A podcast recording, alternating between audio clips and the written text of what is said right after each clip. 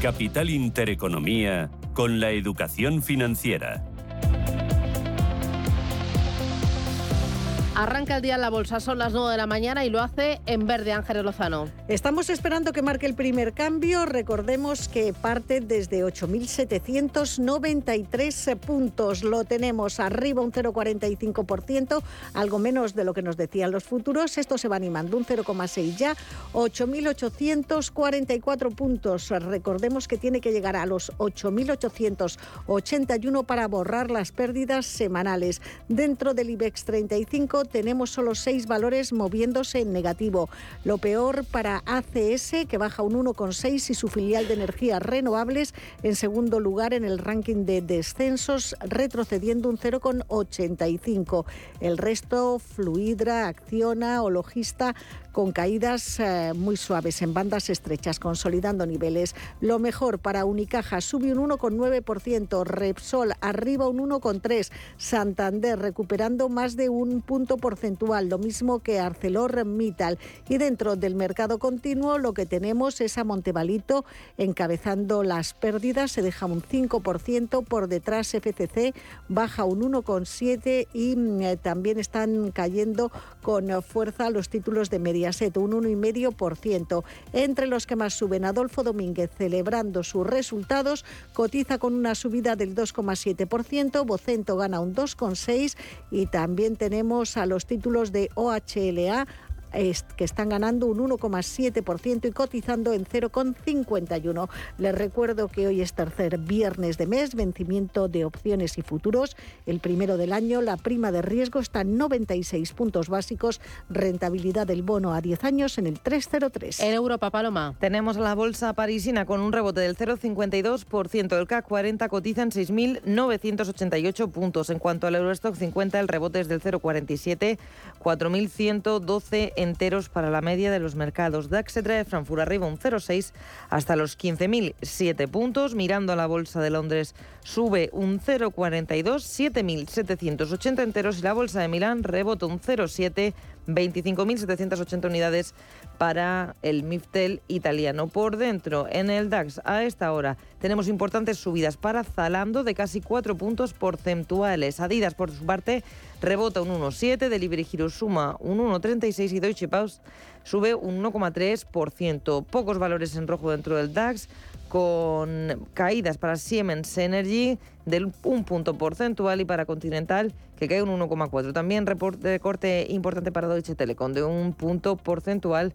en el DAX. Dentro de la bolsa parisina el panorama es parecido, pocos valores en rojo, destaca la caída de Michelin de un 1% y en el lado de las subidas Total Energies que gana un 1,9 y ArcelorMittal que suma un 1,4. Vamos a mirar si Ericsson, el protagonista de la jornada dentro de los mercados europeos comienza, arranca la cotización, caída del 7,8% después de haber presentado esas cuentas trimestrales. Y por último, en Londres, a esta hora tenemos lo peor en un lever, se deja un 0,9%, lo mejor en Prudential, que suma un 1,8%. Muy bien. ¿Hay más referencias? Dime cuáles. Venimos de un cierre en positivo en las bolsas asiáticas con subidas del 1,7% para el Hansen. La bolsa de Shanghái termina la jornada con un rebote en torno al 0,8%. A esta hora los futuros americanos también vienen con subidas del 0,6 para el futuro del Nasdaq, del 0,4 para el futuro del Dow Jones y el del, Dow, y el del SP500 sube un 0,37%. En cuanto al mercado de materias primas, estamos viendo también alzas para el precio del petróleo, 86,90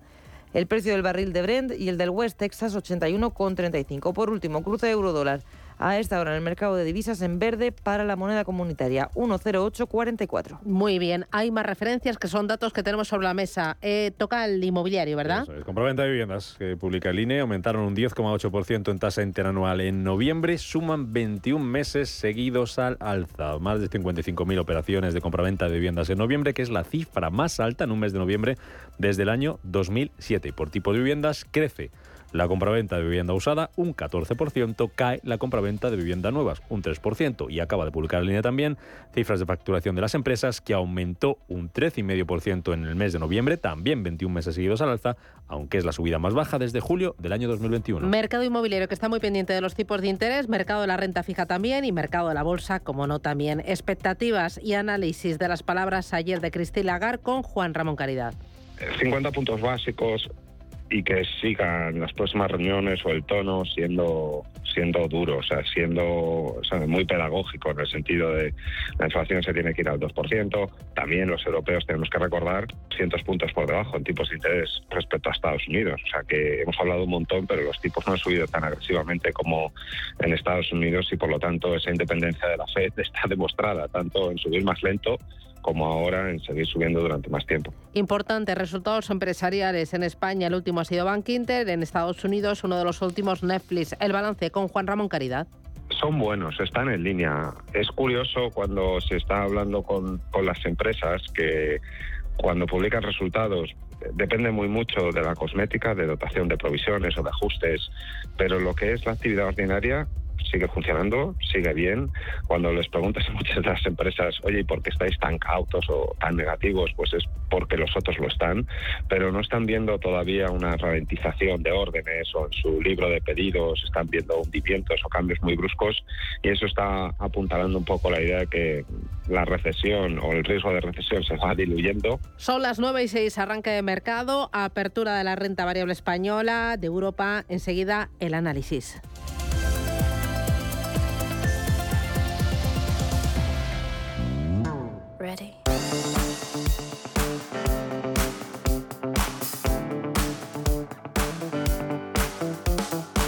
Ya está aquí Blancolor con hasta un 50% de descuento en una gran selección de productos para que ni a tu dormitorio ni a tu casa les falte de nada. Elige entre una gran variedad de sábanas, edredones, mantas, fundas nórdicas, cuadrantes, toallas, cojines, cortinas, manteles, alfombras, papeles pintados. Y es que ya no tienes excusa. Aprovecha ahora esta oportunidad que te ofrece el corte inglés y pone al día tu casa al mejor precio hasta el 28 de febrero. Además, tendrás hasta un 30% de descuento en una selección de las mejores marcas de ropa de cama como Ralph Lauren, Basol, Basete, Sheridan y también increíbles descuentos en muebles de dormitorio. Y si estás pensando en cambiar de colchón, también estás de suerte porque tendrás hasta un 40% de descuento en primeras marcas como Flex, Picolín, Axpol y Relax. No pierdas esta oportunidad. Hasta el 28 de febrero febrero ya está aquí Blancolor con hasta un 50% de descuento en tienda, en la web y también en la app del Corte Inglés.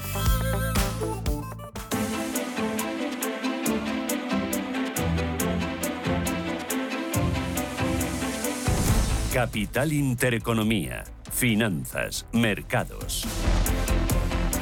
9 y 7 minutos de la mañana, esto es Radio Intereconomía. Enseguida vamos a ir con el análisis y también con el consultorio de bolsa. Hoy con Roberto Moro de Apta Negocios. Antes, IBEX 35 Ángeles. Subiendo y mejorando bastante, arriba un 0,84%, 8.868 puntos. Vamos con los valores, vamos con los protagonistas. IG, expertos en CFD, Barrera. Turbos 24 y Opciones Vanilla patrocina este espacio. Y arrancamos con la caída de acción de más de medio punto porcentual de un 0,54%. Los títulos 185 euros con 80. Su filial de energías renovables subiendo un 0,16 céntimos hasta 36, perdón, hasta 38,36 por acción.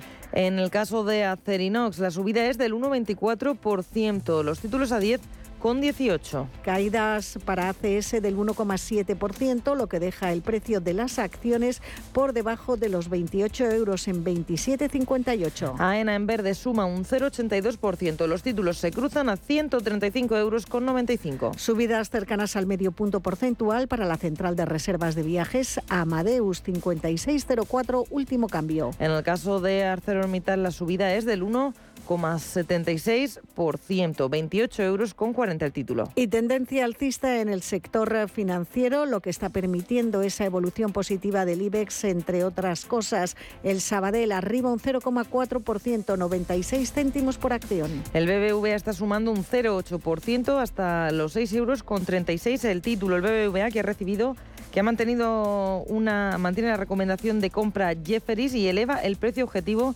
de los títulos de la entidad de 7 euros a 7 euros y medio. Bank Inter recibía ayer con ventas las cuentas correspondientes al pasado ejercicio. Hoy vemos un ligerísimo rebote del 0,3% hasta 6 euros con 31 céntimos. En el caso del Banco Santander la subida es del 0,44% y los títulos 3 euros con 6 céntimos. Unicaja eh, está ganando más de un punto porcentual, un 1,2% cotiza en 1,19. Y terminamos los bancos con CaixaBank, la subida es del 1,4%, cruzando títulos a 3 euros con 91 y también ha recibido una mejora de precio objetivo por parte de Jefferies desde los 3,80 euros a 4,20 euros. Y vamos con el que se ha convertido en el protagonista del día, Celnex, subiendo un 5,57%, superando los 35 euros por acción en 35,10. Según publica hoy el diario El Economista, Celnex va a lograr un beneficio neto positivo a partir del año 2025. Será el primer ejercicio que lo consiga desde 2017. Recordemos que tras los cambios que se han producido en la dirección de la compañía, Celnex apuesta por el crecimiento orgánico, es decir, va a dejar de hacer compras y dicen los expertos que ese crecimiento orgánico le va a permitir lograr un flujo libre de caja positivo ya el próximo año, en 2024. Continuamos con compañía logista, rebote del 0,17%, acciones que se compran y se venden a 23,70. En Agas, subiendo un 0,54, cotiza en 16,76. Endesa suma un 0,63, títulos 18 con 42. Ferrovial gana un punto porcentual hasta 26,76. También uh, hoy una información del economista dice que la compañía relanza su negocio de residuos en el Reino Unido. La multinacional española rebautiza la filial británica tras vender AMI y Cespa.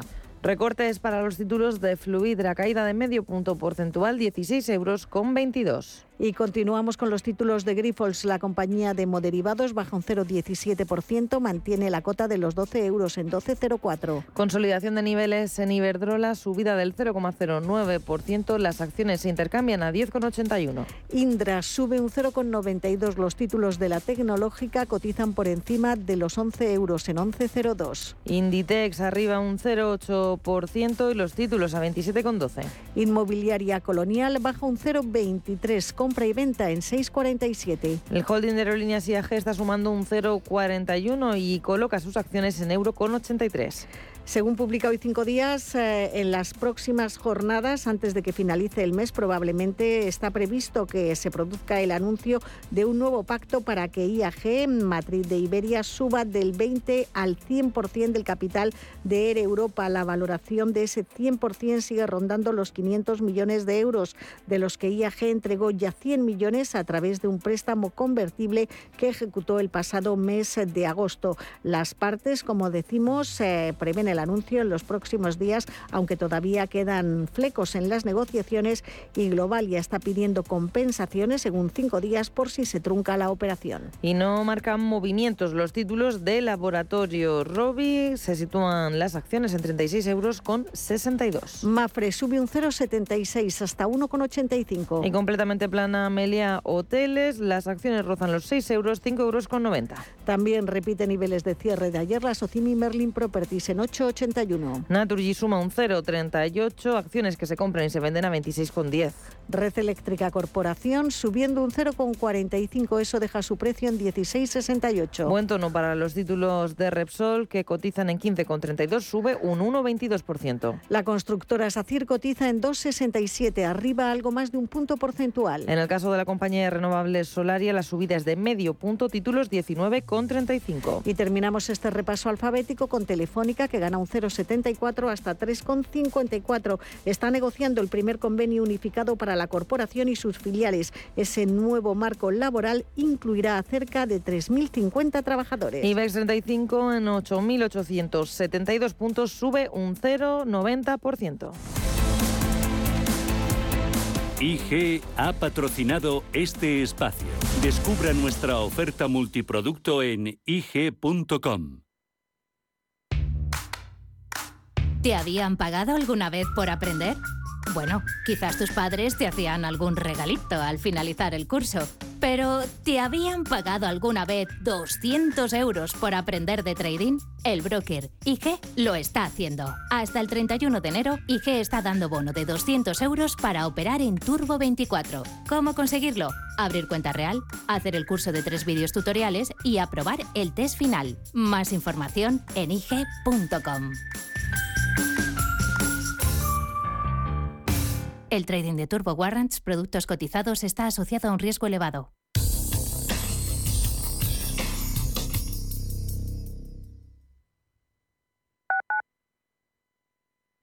Cuando un gestor te habla con terminología compleja, es que no puede permitirse decir las cosas así de claras. En Finanbest solo te cobramos comisión de gestión si tienes beneficios en tu cartera de fondos o lo que es lo mismo, solo ganamos si tú ganas. Conoce las ventajas de nuestra comisión a éxito Winner. Tienes mucho que ganar.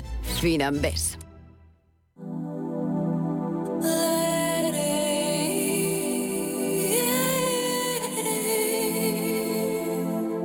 Ruta 42.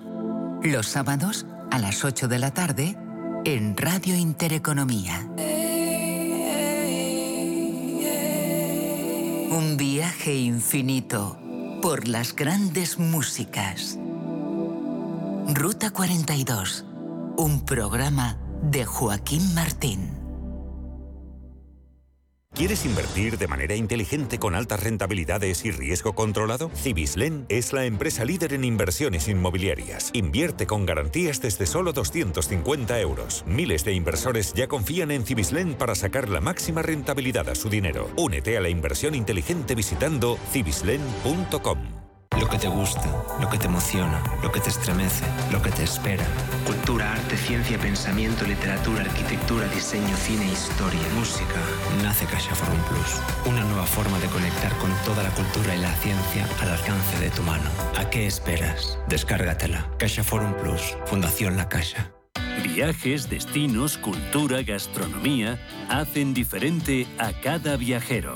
Recorre el mundo cada semana con nuestro programa de viajes Clase Business. Descubre los mejores destinos de lujo y experiencias exclusivas de una manera diferente. Cada sábado de 12 a 1 del mediodía, escucha Clase Business con Elena Fraile en Radio Intereconomía.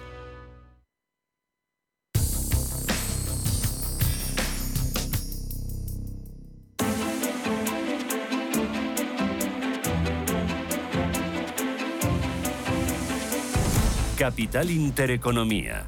Invertir en futuro.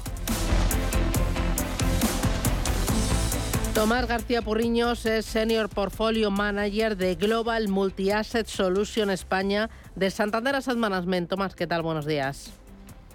¿Qué tal? Muy buenos días. ¿Cómo ves el arranque de este viernes en la bolsa española y en la bolsa europea? Bueno, en general parece que vienen los mercados un poco planos en una semana en la que la tendencia ha sido un poco a corregir, especialmente en Estados Unidos más que más que en Europa, en, línea con lo que viene siendo este inicio de año. Y en general algo relativamente normal teniendo en cuenta que, que, esta semana ha sido una semana con muy poca macro, en realidad. Muy, los datos que se han publicado no han sido muy relevantes aunque aunque sí que han sido intensos, que han sido bastantes y te puedes dar un poco una idea o reafirmar en algunas posiciones con, con lo que se ha publicado, pero no demasiado relevante y la temporada de resultados, aunque va poco a poco, todavía no ha acelerado lo suficiente como para eh, poner o como para que nos podamos hacer todavía una, una idea correcta de, de dónde estamos o hacia dónde o hacia dónde podría ir. No hay que recordar, hay que recordar que se ha publicado en Estados Unidos tan solo un 10% eh, y en Europa pues prácticamente nada. Así que preparando o cargando las pilas porque en las próximas semanas van a ser van a ser fuertes. Eh, porque van a ser los bancos centrales los que eh, copen todo el protagonismo y esta semana ya lo hemos vuelto a ver de nuevo. ¿Van a ir por libres Reserva Federal y Banco Central Europeo después de lo escuchado ayer por Christine Lagarde? A ver, nosotros, eh, eh, y creo que esto es algo muy relevante respecto al año pasado, creemos que los bancos centrales, a pesar de que obviamente esta semana han tenido mucha importancia porque han hablado muchos miembros, han dicho cosas diferentes y en general eh, pues eh, los rumores que había de que quizá una política monetaria algo menos eh, restrictiva en Europa, etcétera, eso podría dar algo de fuerza a los mercados. La realidad es que nosotros pensamos que la narrativa de este año, cuando digo narrativa me refiero a qué es lo que va a afectar en el corto plazo al mercado, nosotros creemos que se está trasladando de tipos de interés, donde ya está un poco todo el panorama algo más claro, ya tenemos tipos más elevados, los riesgos son a que se suba un poco más, pero estamos hablando que en subidas de 25 o 50 básicos más arriba, más abajo, eh, y por lo tanto creemos que esta narrativa se ha terminado y va a comenzar la otra narrativa, la del crecimiento, y pensamos que todo lo que todo lo que hay que escuchar ahora los bancos centrales y ver también un poco, o sea, no, hay que fiarse tanto de lo que dicen como de lo que hacen, ¿no? Y habrá que ver lo que van haciendo. Esta semana hemos visto algunos eh, algunos bancos que, mantenían políticas monetarias y no mantenían discursos demasiado hookies, eh, como podría ser, por ejemplo, el Banco de Japón. Y en general creemos que, que como digo, que no será tan relevante esto como pues lo que hablen sobre cómo va a afectar esta política monetaria en la economía. No hay que olvidar que la subida de tipos de interés ha sido muy rápida, eh, a niveles relativamente elevados, sobre todo cuando comparamos de dónde venían, y esto eh, sí o sí tendrá un impacto en la economía y veremos. La duda, yo creo, del mercado es si este impacto va a ser duro o va a ser relativamente suave y si se podrá digerir. Por ahora, lo cierto es que el punto de partida macro es muy fuerte, sobre todo en Estados Unidos, y por lo tanto parece que se podría hacer de soft eh, lo que sí que estamos viendo es que esas expectativas de subidas más agresivas en Europa son los que están animando el euro. ¿Quién diría que hace unos pocos meses el euro estaba por debajo de la paridad y temblando porque eso era un elemento inflacionista para la zona euro? Y ahora fíjate, escalando posiciones y con eh, paso firme.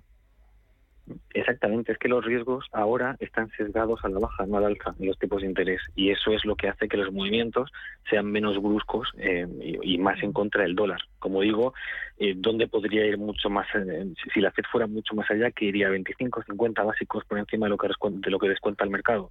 Eso en principio no es tan relevante como para permitir movimientos como los que vimos el año pasado. Y en Europa un poco lo mismo. Entonces, a igualdad o ante esos riesgos que se sesgan eh, o que no están tan sesgados al alza en, los tipos de interés, lo que llega es el discurso, insisto, del crecimiento. Y lo cierto es que el crecimiento en eurozona se esperaba muy malo, había mucho pesimismo con respecto a la evolución macro de la eurozona en la última parte del año pasado y en la primera parte de este. Todavía sigue habiendo muchas dudas, pero lo cierto es que las nubes se han despejado bastante y empezamos a ver algo de claros y, algo de sol. Y lo cierto es que eh, eso, lógicamente, pues ha afectado eh, de forma muy notable al euro. En todo caso, no hay que olvidar que los niveles de, por PPA, que es el nivel que nosotros utilizamos para, para medir la valoración del euro dólar, está en torno a 1,11. Por lo tanto, no creemos que debería tener mucho más recorrido, salvo, insisto, que cambie estructuralmente y que definitivamente esos riesgos que pesan sobre la eurozona, que no olvidemos siguen ahí, aunque este año se han resuelto bien, sigue habiendo riesgos importantes, que sobre todo veremos de cara a la segunda parte del año. Eh, si se consiguen resolver de nuevo positivamente, podríamos ver eh, Europa que continúa haciéndolo bien y un euro que continúa rebotando. Nosotros en general reconozco que dentro de que seguimos siendo cautos y seguimos eh, pensando que todavía debemos ser prudentes, lo cierto es que tenemos más tendencia a una, al optimismo. Creo que hay motivos por los que se podría ser optimista. Entre esos motivos, los resultados empresariales, las empresas están mostrando una resiliencia tremenda. Es muy buena pregunta. Eh, el, tema de los resultados empresariales, yo creo que esta temporada vamos a centrarnos en dos cosas. La primera, yendo a Estados Unidos, al caso de Estados Unidos, este trimestre va a ser el primer trimestre desde 2020, en el COVID, cuando que, las empresas presenten un resultado, un crecimiento negativo en los EPS. Eso es lo que se espera, lo que espera el consenso. Se está esperando un crecimiento de menos 3,9% en el trimestre. ¿Qué ocurre? Que normalmente los datos como o, las publicaciones suelen ser mejores de lo que se espera el consenso. Eso es lo, que se llama las sorpresas positivas. Normalmente las sorpresas positivas se suelen situar por encima del 70%. ¿no? Entonces, esas sorpresas positivas en promedio de los últimos 10 años son del más 6 y pico por ciento. No es exactamente la cifra, pero en torno al 6%. Por lo tanto, se espera que esta temporada, a pesar de que parece que podría o que el consenso cree que es negativa, podría terminar en positivo, lo cual sería obviamente un catalizador bastante importante. Lo que ocurre es que los últimos tres, tres los pasados tres trimestres ese porcentaje por el que batían las empresas al alza se situaba en torno al 2%. Si este trimestre se repitiese, entonces no, no ocurriría esto. Y luego, en segundo lugar, lo que siempre decimos, los resultados empresariales, lo más relevante, aunque este trimestre en concreto, esto, esto que acabo de decir sea relevante, lo más relevante el guidance y mucho más en el cuarto trimestre porque vamos a escuchar el guidance del, para el 2023. Y las empresas el pasado trimestre estaban muy negativas y el 67% de las empresas que publicó guidance lo publicaba a la baja. Por lo tanto, yo creo que ahí van a estar las, las dos principales claves en Estados Unidos y un poco lo mismo en Europa, aunque las revisiones del consenso están siendo mejores. Digamos que dentro de que son revisiones a la baja todavía, esas revisiones son menos a la baja que en Estados Unidos y eso también favorece lógicamente la renta variable europea y obviamente si la macro continúa evolucionando como lo está haciendo todavía podría ser más positivo. Por ejemplo, esa semana se publicó el CTW que sorprendía muy al alza. Sí, la macro confirma que efectivamente Europa no lo va a hacer tan mal como se esperaba, pues entonces podríamos ver continuidad en este Europa haciendo lo mejor que está. Muy bien. Bueno, pues es el tono y ese sentimiento del mercado. Tomás García Porriños desde Santander Asset Management. Gracias por las claves y que tengas eh, buen viernes. Cuídate. Igualmente. Gracias, adiós. ¿Buscas oportunidades de inversión en Estados Unidos? Futuros y opciones sobre el SP500, Dow Jones, Nasdaq 100. Contratos tan populares como los microfuturos oro y plata. Entra en ebroker.es y descubre los futuros y opciones de CME Group. ebroker.es. Reinventando el trading. Producto financiero que no es sencillo y puede ser difícil de comprender. Si quieres conocer mejor las empresas con las que trabajas, empieza por Informa. Compruébalo con tres informes gratis, el nuestro para que nos conozcas más y los dos que tú elijas para tu negocio. Solicítalos ya en Informa.es. Informa, líder en información empresarial. ¡Vaya acción! ¿La has visto? ¿Qué acción? ¡Una acción gratis! Ahora consigue una acción gratis por hacerte cliente de XTB y descubre cómo se siente un inversor en bolsa. Descarga la app de inversión de XTB, hazte cliente, haz tu primer depósito de cualquier importe y disfruta de tu acción gratis para empezar a invertir. Invertir implica riesgos. Términos y condiciones de la promoción en xtb.com. ¿Qué tipo de piel tienes? ¿Te la cuidas? ¿Te proteges del sol? ¿Se te cae el pelo o se te hinchan las piernas? ¿Qué perfume puedes regalar? Deja de buscar en internet respuestas confusas porque ahora en Belleza Capital estarás enterado de todo esto y mucho más. Los sábados de 11 a 12 de la mañana en Radio Intereconomía con Katia Rocha.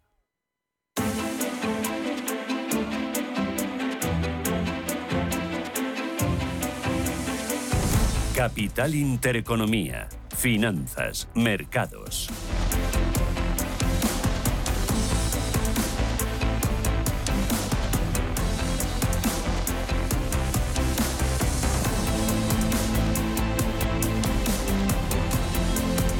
Miramos a las pantallas de nuevo para recoger Europa, pero antes de nada, mercado continuo español. Pues hoy está destacando la subida que experimentan los títulos de Adolfo Domínguez, arriba un 5,25%, cotizan las acciones en 4,22. Ha conseguido la empresa un aumento de sus ventas del 23% en los nueve primeros meses de su ejercicio fiscal, que van de enero a noviembre, y en este periodo ha logrado reducir sus pérdidas a 2,2 millones frente a los números rojos de casi 11 millones de euros de un año antes. Han gustado resultados sin duda en el mercado. También estamos viendo las acciones del ARE España eh, subir un 3,75, Soltec arriba más de 3 puntos porcentuales. Entre los que caen Montevalito se deja un 5%, Prisa baja un 4,76 y Artificial retrocede un 3,2%. Otro de los protagonistas del día es Urbas que está subiendo un 2%, ya están cotizando las nuevas acciones procedentes de su ampliación de capital. Han sido mm, casi 174 millones de títulos los que se han puesto en circulación en el mercado, las acciones cotizando en 0,010 euros.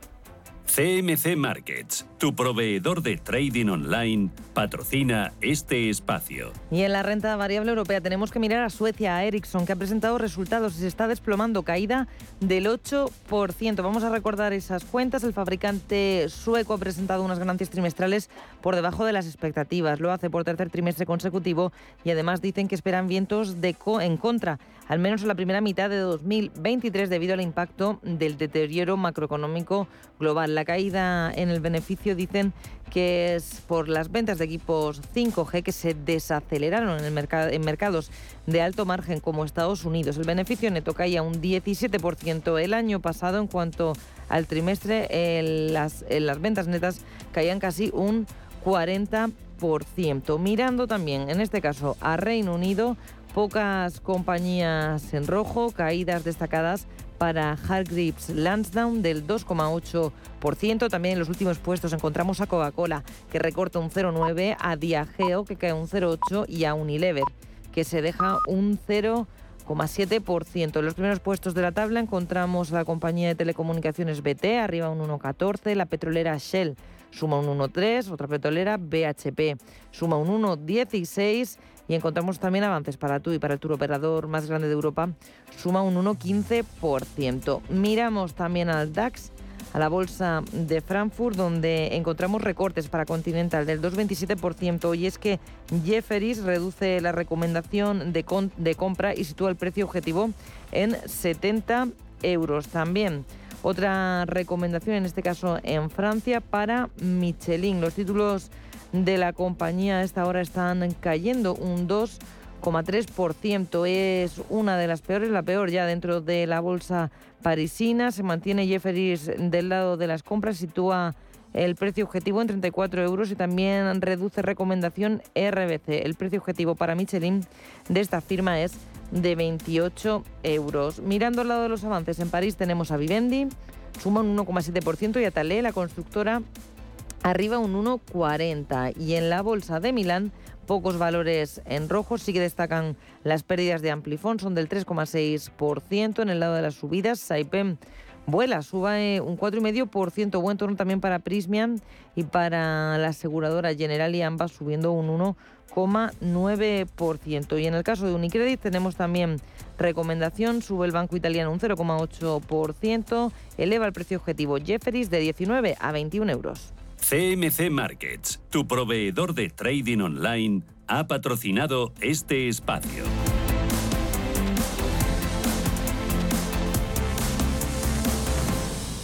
Momento ahora de mirar a las criptomonedas. 2022 fue un año de auténtico colapso con caídas muy importantes para los activos más destacados, los más populares. En este año 2003, 2023 eh, las cotizaciones han remontado un 30% para Bitcoin, un 30% para Ethereum, pero las aguas siguen muy revueltas. Ahora los efectos de FTX siguen en escalada y siguen provocando daño al sistema. Hay otro nombre propio, Génesis, que ha entrado en quiebra.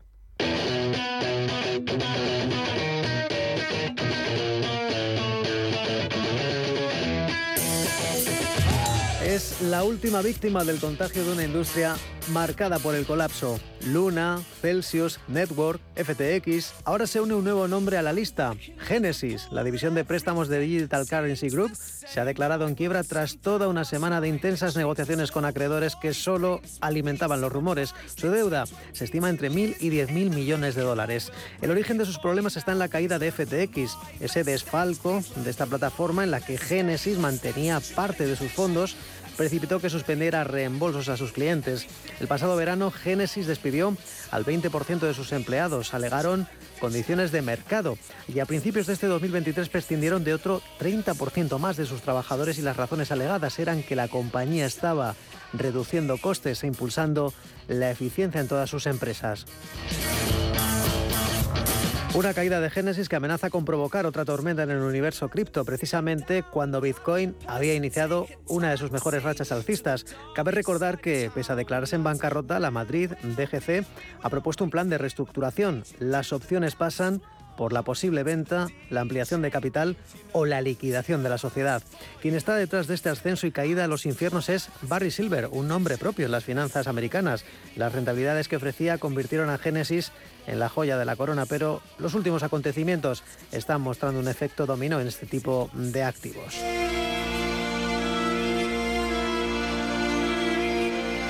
Un nuevo colapso que está avivando el debate sobre la regulación del uso de criptomonedas a nivel global.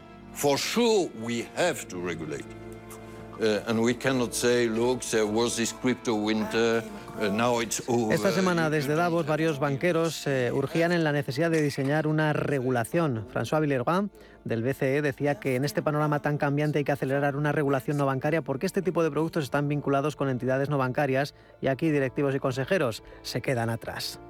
Does that legitimize something that's inherently purely speculative? También desde Suiza, el primer ministro de Singapur aboga por aumentar el rigor sobre esta clase de activos inherentemente especulativos y ligeramente locos. O damos más ultraclaridad en el mercado desregulado, o esto va a ser el cuento de nunca acabar.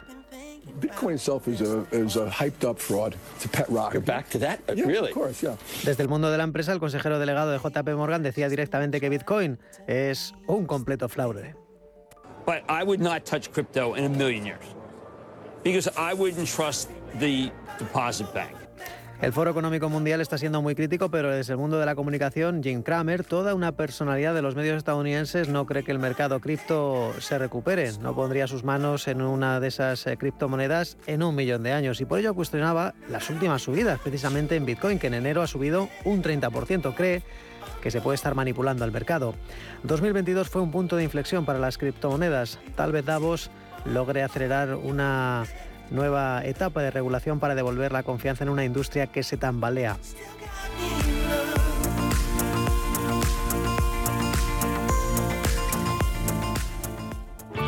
Bontobel Asset Management. Calidad suiza con el objetivo de obtener rendimientos superiores a largo plazo. En Bontobel Asset Management siempre estamos a la vanguardia de las inversiones activas en bonos y acciones. Para más información, entre en nuestra página web bontobel.com barra am. Bontobel Asset Management, su especialista global en fondos de inversión.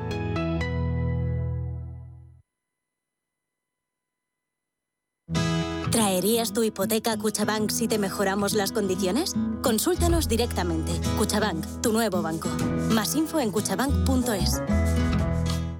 ¿Buscas vehículo de renting para tu empresa? Alquiver.es. Todo lo que necesitas en una sola cuota y sin sorpresas. Deja la movilidad a Alquiver y preocúpate por tu negocio. Visita alquiver.es.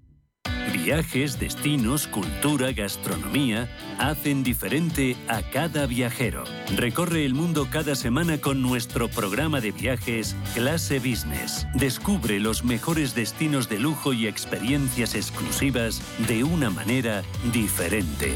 Cada sábado de 12 a 1 del mediodía, escucha Clase Business con Elena Fraile en Radio Intereconomía.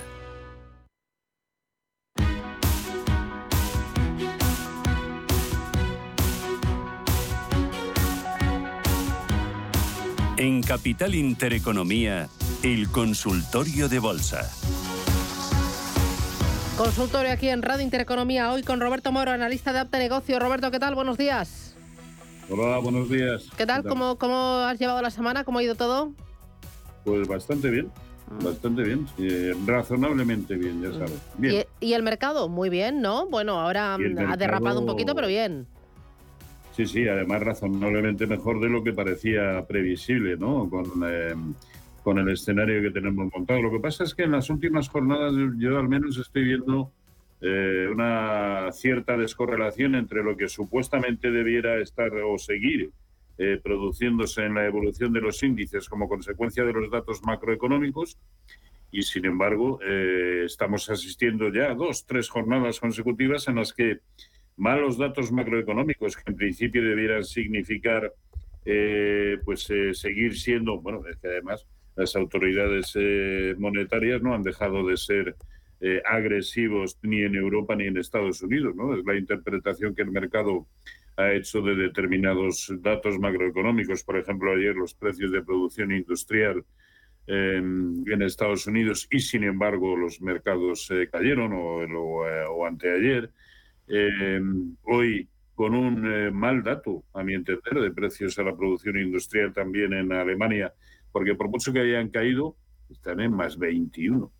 Así es realmente complicado que de una forma consistente baje la inflación de ese 8,6% en el que lo tienen, ¿no? Pero es que a su vez los índices europeos, por cierto, ayer el CAC 40, esto me ha sorprendido comprobarlo, estuvo a un 3,7%, ayer no, anteayer, a un 3,7% de sus máximos históricos. En fin, yo hay cosas que no entiendo porque simplemente no, no porque no me entran en la, en la cabeza.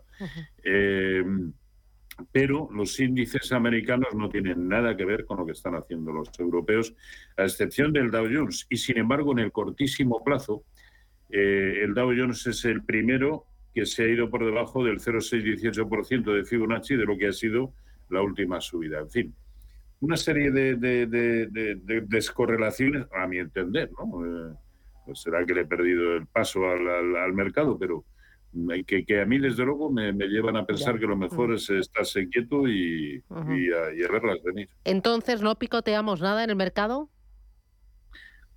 A ver, hay títulos que, siguen teniendo buen aspecto. A mí me gusta Telecom Italia. Eh, fíjese, en el mercado americano incluso eh, si tuviera que comprar algo, que no es el caso, porque perfectamente podemos estarnos tranquilos, ¿no? Como he dicho hace un momento. Pero bueno, Netflix, a poco que cierre tal y como parece que va a suceder eh, con, el, con el mercado After Hours, que viene subiendo cerca de un 8%, puede ser una buena opción. Habrá roto por encima de una resistencia muy importante y habrá cerrado eh, un fuerte hueco bajista que dejó en su momento eh, y Meta Platforms también, pero bueno, de la misma manera que Intel me parece para cortos, en fin, son muy poquitas cosas y, nada seguras, ¿no? Hasta, hasta hace dos días, eh, o hasta ayer concretamente, Deutsche Telekom me parecía una buena opción, sobre todo para que quienes para quienes consideren que en largo plazo es una buena opción, ¿no? Me parece la mejor, probablemente. Eh, pero a ver, ahora, eh, si no se aguanta por encima de 19,75, pues a corto plazo puede tener un problemita. Telecom Italia tiene muy buena pinta, Inditex no me desagrada, en fin, hay, hay cositas, pero que yo creo que el contexto general debería invitarnos a, a estarnos bastante quietos en líneas generales. Muy bien. Eh, voy a ir con los oyentes 609 2247 16. Notita de voz. Hola, buenos días. Quería preguntar por RLX. Eh, está formando un hombro cabeza a hombro, ya terminando de formarlo invertido. Y quería saber la, entrada que haría el, en Alesta, el stop, la entrada y, y todo. Muchas gracias, buen día. ¿Qué dices? Ha dicho RLX. Sí. Vale. Será esta tecnológica. RLX Technology bueno, pues ahí se ve en la pantalla. Se me ha ido a negro, pero esto sucede siempre, dura seis o siete segundos y luego ya eh, podemos mirarlo con, eh, con tranquilidad. Bueno, mira, eh, mientras vuelve la pantalla, Miguel Ángel, ¿qué tal? Buenos días. Hola, buenos días. Dígame. Pues quería consultar a la lista pues sobre Fluidra, para ver si está en posibilidades de entrar y que me comente un poquito sobre Deutsche Telekom, que dijo el viernes pasado y, entramos en ella y parece que no, no se mueve. Muy bien, pues gracias. Gracias. Fluidra, Deutsche Telekom y de las anteriores, ¿has podido. ¿La pantalla te vuelve o no? Sí, vale. RLX, yo la verdad es que no veo un hombro cabeza a hombro por ningún lado, ni en viernes, ni. yo por lo menos no, no lo veo. Eh, bueno, aquí además lo que nos está dejando es un lateral bastante curioso, ¿no? Con el techo en 3 y base en 2.25. Bueno, pues hacia, hacia, donde, hacia donde rompa nos va a decir pues el, el siguiente movimiento mínimamente tendencial que ha de seguir, ¿no? Así que mientras esté en ese rango no se puede, no se puede prever absolutamente nada. En cuanto a, a Fluidra. Sí, eran Fluidra y Deutsche Telekom, que lo recomendaste la semana pasada. Sí. sí. A ver, Fluidra. Eh, a ver, de momento está claudicando ante mm, resistencias intermedias, pero sobre todo ante la proximidad de, de, la media móvil de 200 sesiones. ¿no? Es que por la forma que ha tenido de caer, y se ve bien en el gráfico, máximos decrecientes de manera permanente, claro, tiene un sinfín de resistencias importantes. Yo diría que para, para lo que es el, el, medio plazo, eh, hasta que no lo veamos por encima de lo que es la media móvil de 200 sesiones, no podremos empezar a confirmar que ya hemos visto lo peor en, en, Fluidra. ¿no? Eh, no tiene mal aspecto, pero se debería sujetar en estos entornos en los que está. En la zona de 16-20 debería sujetarse. Si no, lo más probable es que vuelva a caer hacia niveles de 15-20 eh, como mínimo. Y sobre todo, por encima de los máximos que nos ha dejado recientemente, es decir, por encima de 17-30, sí empezaría a tener una, una pinta sugerente como para, como para comprar. Y, Deutsche Telekom, lo que he comentado hace, hace un momento, a mí también el, movimiento de ayer y de hoy me está sorprendiendo un poquito, pero es que, eh, y esto ya lo digo, eh, lo comenté, que era incluso con vocación de largo plazo y ese no es mi horizonte de inversión, ¿no? Pero sobre todo por esto que vamos a comprobar en el, en el gráfico. Este nivel que superó hace pues semana y media aproximadamente en la zona de 1975 que es lo que ahora mismo se vuelve a convertir en un soporte interesante y mientras aguante por encima, yo creo que merece la pena permanecer en el, en el título, pero si comprimimos el gráfico todo lo que nos eh, deja el sistema, fíjense qué niveles se está rompiendo y vamos a ver si confirma por encima de esos 19,70, ¿no? Es eh, niveles que no veíamos desde el año 2001 y que además, simplemente pensando en cualquier nivel de corrección proporcional de Fibonacci a lo que fue toda la caída desde sus máximos históricos, que ojo, lo fueron en la zona de 100, es que el primero de ellos es 42. Es que tiene que duplicar, más que duplicar su precio. Yo no digo que esto lo vaya a hacer y mucho menos del tirón, pero que desde luego si me propusieran algún título para el largo plazo y sabiendo que ese no es mi horizonte de inversión y nada semejante, siempre hablaría de Deutsche Telekom. Y en el corto plazo incluso, mientras aguante por encima de 19,75 en precios de cierre, sigue pareciéndome una buena opción. Muy bien. Eh, oye, vamos a ir más rapidito, que tengo muchas llamadas, sí, para agilizar un poco el consultorio. Dice, buenos días, eh, don Roberto. Dice, ¿cuál tiene mejor análisis técnico, Meta o Alphabet? Gracias por su ayuda. ¿Meta o Alphabet? Rapidito. Meta. ¿Por qué? Más, rapidito, imposible. No, es lo que decía antes, Metaplatform, si lo vamos a ver en un pispas en el... Eh, aquí. Metaplatforms está haciendo cosas ya bonitas, ¿no? Primero, ha cerrado el enorme, brutal hueco que nos dejó en la jornada del día 27 eh, de octubre, hueco a la baja, evidentemente, ya lo ha cerrado y está luchando con resistencias importantes. Eh, en la medida en que se vaya eh, con dos precios de cierre por encima de 138. Eh, vamos a poner un filtro, vamos a poner 141. En cuanto cierre por encima de 141, a mí me parecerá una muy buena opción. De la misma manera que también en el cortísimo plazo y después de lo que viene subiendo desde la zona de 86, es normal que alguna, alguna, eh, alguna consolidación pueda tener. Pero, pero Alphabet no le veo nada. En realidad, Metaplatform sí está empezando a hacer cosas distintas. Vale. Eh, voy ahora con nota de audio.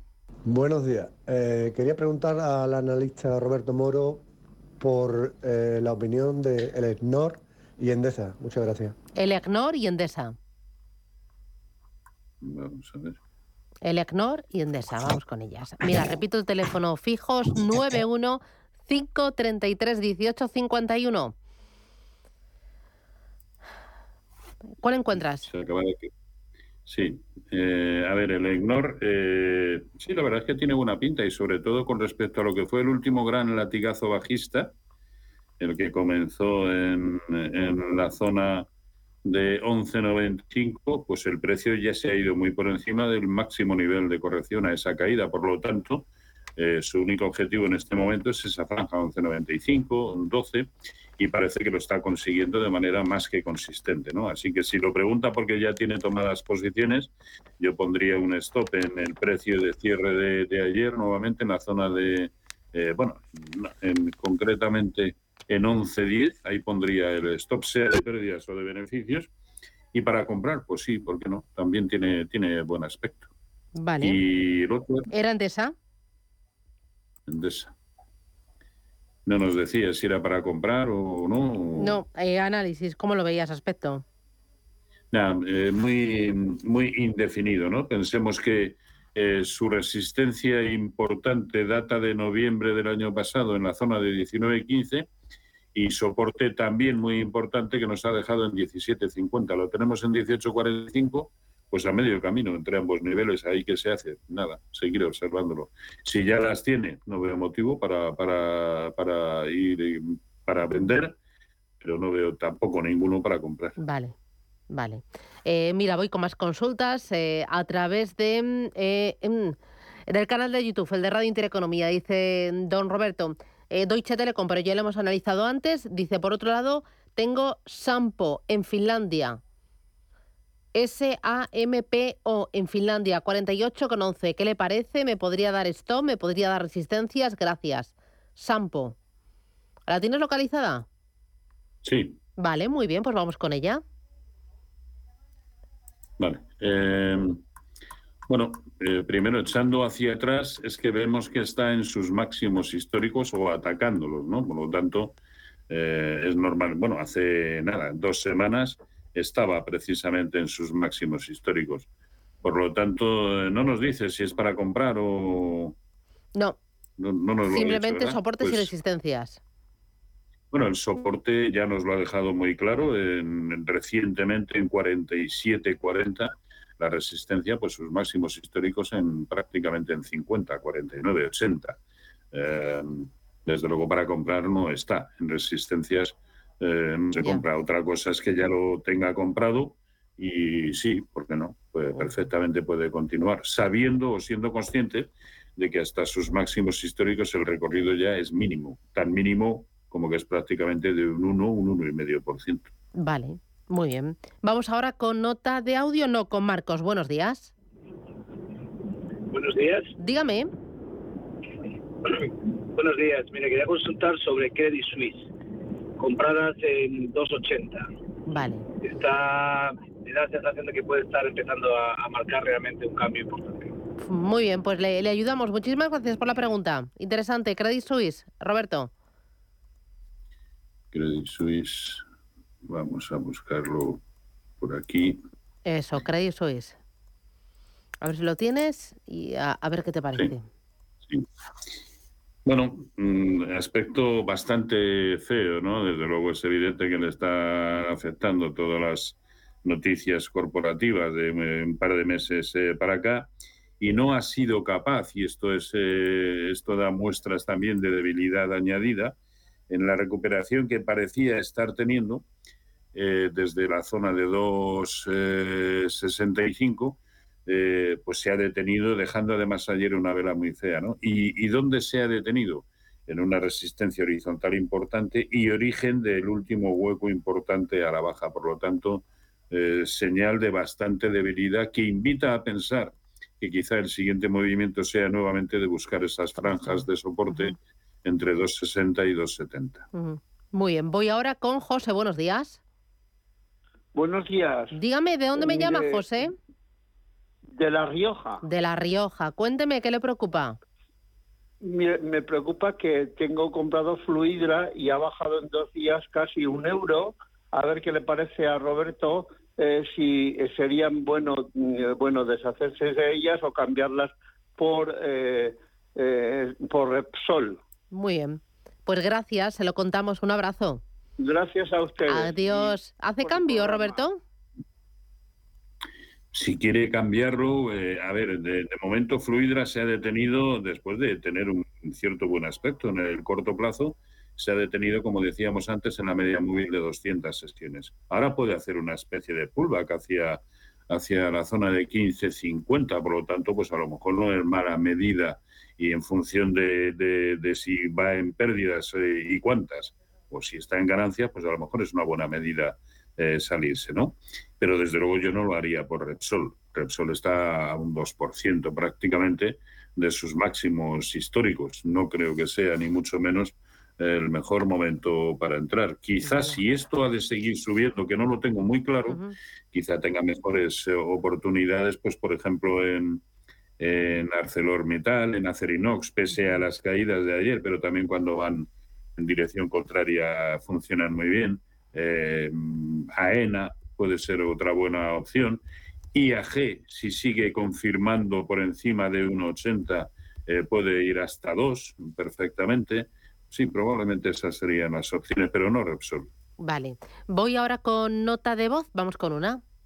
Hola, buenos días. Para el señor Moro, que me analice la compañía ENCE y Almiral, compradas hoy.